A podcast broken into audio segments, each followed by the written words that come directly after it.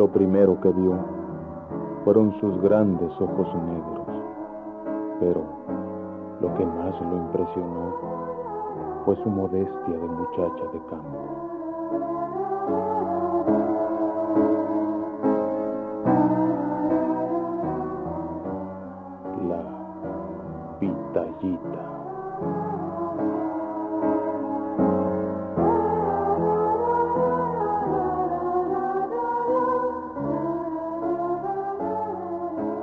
Capítulo anterior, Clarilú, la novia de Ramiro José Alberto, le recordó su promesa de matrimonio. Ramiro José Alberto comenzó a dudar ante el recuerdo de la pitallita, la nueva sirvienta de su casa. No entiendo, Ramiro José Alberto. ¿Por qué dudas? Además, la petición tienes que hacerla con unos seis o siete meses de anticipación para poder preparar el ajuar. Tengo que ir a la quinta avenida de Nueva York a comprar mi vestido, ¿sabes cómo? Ay, ¿sabes qué? La Lupe Lorena Basavilbaso a cada momento me pregunta de la fecha, porque también tiene que alistarse. Ella será mi dama de lazo. Además, tengo que avisarle a la otra dama de lazo, a la de ramo, a la de arras, a la de anillos, a la de candelabro, a la de cojines. Ay, y los pajecitos, no y la lista de los invitados. Y yo quiero que tu traje sea de Lord inglés, porque la ceremonia será en la noche. Ay, y avisaré a los cinco sacerdotes que oficiarán la misa. Pero Ramiro José Alberto, ¿por qué no me pelas, por ejemplo? Eh, así es que, es que es tanto. ¿Por qué no lo dejamos para el año que entra y empiezas a preparar todo desde ahora? Ramiro José Alberto, ¿pero qué dices? ¿Por qué desvías de mis ojos verde mar tu mirada gris acerada? ¿Es que, acaso mi belleza y mis encantos se han perdido? No, Clarilú. Claro, claro que no es eso. Lo que pasa es que, es que como he reprobado tres semestres en la escuela, mi padre de seguro se opondrá a que me case. Yo tengo que ponerme a estudiar. Además, tú... Mientes, mientes, Ramiro José Alberto. Jacqueline del Carmen, tu madre, y Alberto José Ramiro, tu padre, están ansiosos de unir dos fortunas. Digo, mi amor, a ti y a mí. Imagínate el escándalo que se armará si no nos casamos. ¿Qué dirán mis amigas? La sociedad. ¿Me entiendes? ¿Sabes cómo? Mira, mi amor, ya te dije que sí nos vamos a casar, pero ten, ten paciencia, será el año que entra, bomboncito. Ramiro José Alberto, si no nos casamos ya, soy capaz de todo.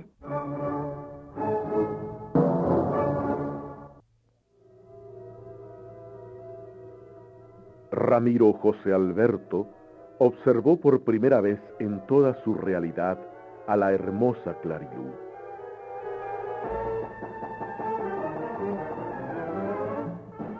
La siguió encontrando bella, tal y como el primer día en que la conoció, mientras paseaba en el bulevar.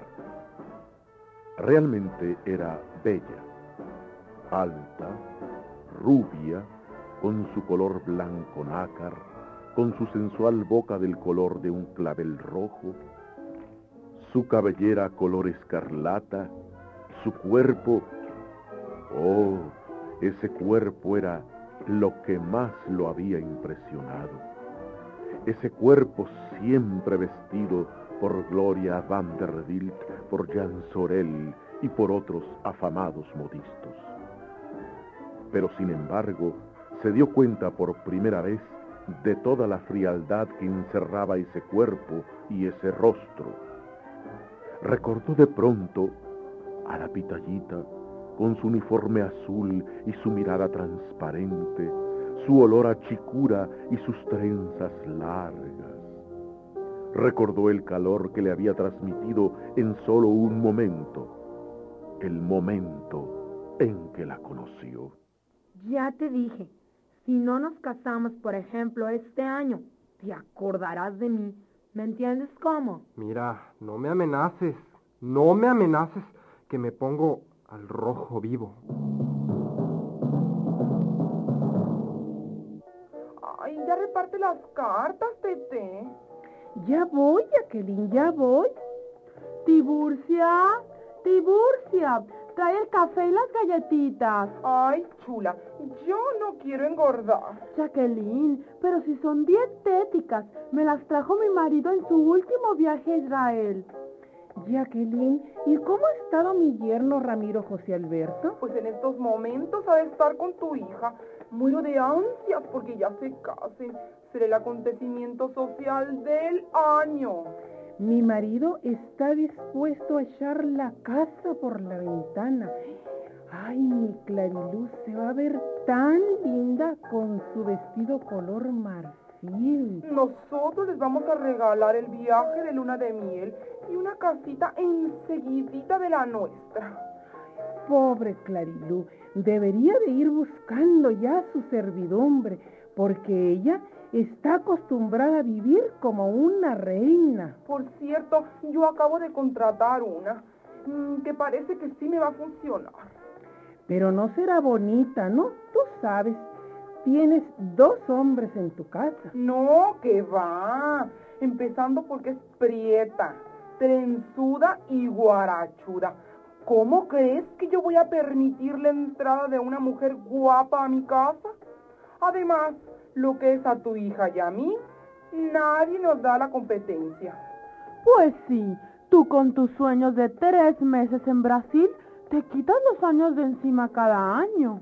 Pues yo no he llegado a hacerme la cirugía como tú, Chulis. Yo con permanecer tres meses dormida todavía la hago. ¿Sabes cómo? La noche llegó con su oscuridad y su manto de estrellas. Todos en la casa de los campusantos y cipreses dormían. Bueno, casi todos. El joven Ramiro José Alberto, preocupado y nervioso, paseaba por su habitación. La pitallita dormía tranquila. La luz de la luna entraba por la ventana y permitía observar en su rostro una expresión angelical. De pronto la puerta se abrió. Pasos sigilosos se acercaron al lecho de la pitallita y la sombra de un hombre se posó en la cabecera de su cama. Un escalofrío corrió por el grácil cuerpo de la pitallita y despertó sobresaltada.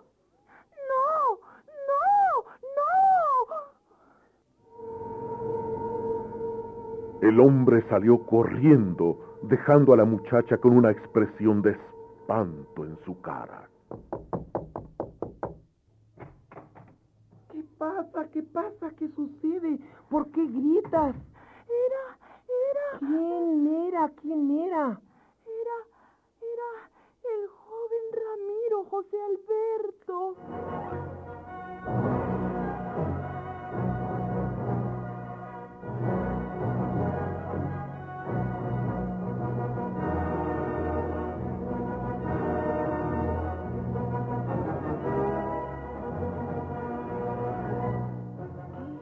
Te hizo? Dime. Nada, pero hoy al sentirlo tan cerca de mí, he comprendido que me gusta. No. Sí, pero ¿cómo se va a fijar en mí si soy tan fea? No eres fea. Lo que pasa es que no has usado jabón tres espumas. Es que yo siempre me he lavado con agua de chicura. No, no, no. El jabón tres espumas es lo mejor. La primera espuma te limpia la cara, la segunda te la blanquea y la tercera te deja el cutis como si fuera una porcelana. Úsalo. Yo te voy a regalar uno y te vas a ver muy bella. Pero hay algo más que se opone. Mi pobreza y su riqueza. El verdadero amor no ve esas cosas, mijita. Pero Ramiro José Alberto tiene una novia muy rica. Pero si ellos se llegaran a casar, se consumarían las bodas de odio. Esa pareja está unida únicamente por interés económico. ¿Interés qué? Por, por, por el dinero de las dos familias. Pero no te preocupes, Pitallita. Ramiro José Alberto es un buen muchacho, mal educado, flojo, vago. ¿Me está desanimando? No, no, no, no. Lo que sucede, en esos defectos, son por la manera en que lo educaron los señores. Pero el joven es bueno en el fondo y a mí me gustaría que algún día tú llegaras a ser su esposa. Al día siguiente, la familia Campusantos y Cipreses se hallaba reunida en el desayunador. Toña, ¿por qué tarda tanto el desayuno? ¿Es que acaso no te está ayudando la pitallita? No, señora. Es que le duele un poco el estómago. ¿Qué qué? Eh, ¿Acaso se siente mala pitallita? Guarda silencio, hijo. En las cosas de la servidumbre tú no te metas. Toña, dile a esa muchacha que salga inmediatamente y que nos sirva a ella. Pero mujer, déjala que primero se alivie. ¿Que acaso esto va a ser tema de discusión? Toña, dile a esa, eh, esa pitaya que nos traiga ya el desayuno. Sí, señora, ya voy, señora. Me extraña de ustedes que se interesen en esa fea criatura tan prieta y tan falta de clase. Y si continúa así, Toña me faltará el respeto después, ya que ustedes me están restando autoridad. Pitallita, ya sal, muchacha. Aquí, aquí estoy, señora. La pitallita está ante los campusantos y cipreses. Estos están boquiabiertos. La joven no es la misma de ayer. Su rostro luce esplendoroso, blanco como la nívea manta de su vestido. Su cabello ya no forma trenzas, lo lleva suelto sobre sus hombros. Sus ojos negros, grandes, y vestidos por larguísimas y rizadas pestañas, miran de otra manera, de una manera que sólo el amor puede lograr. Ramiro José Alberto está maravillado. Sus musculosos brazos se mueven nerviosos y su mentón, recién rasurado, no se atreve a moverse. El amor va tejiendo los hilos de dos almas las miradas de la pitallita y de Ramiro José Alberto se encuentran. Para ellos, en ese momento, solo ellos existen.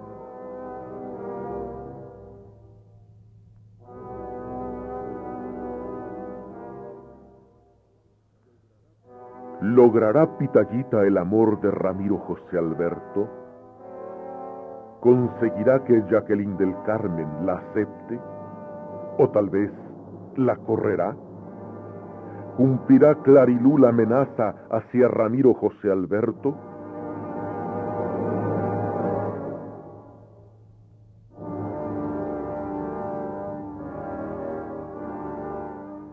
No se pierda por ningún motivo el siguiente capítulo de esta emocionante novela, La Pitallita. La pitallita.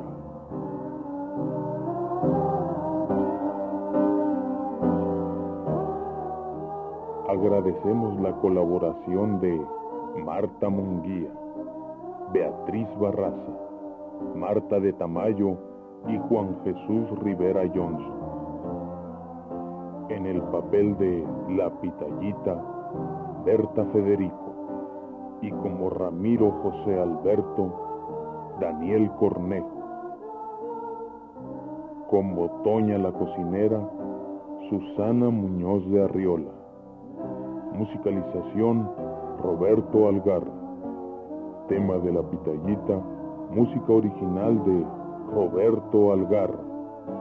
Operación técnica, Alejandro Vargas. Edición y montaje, Jorge Hoyos.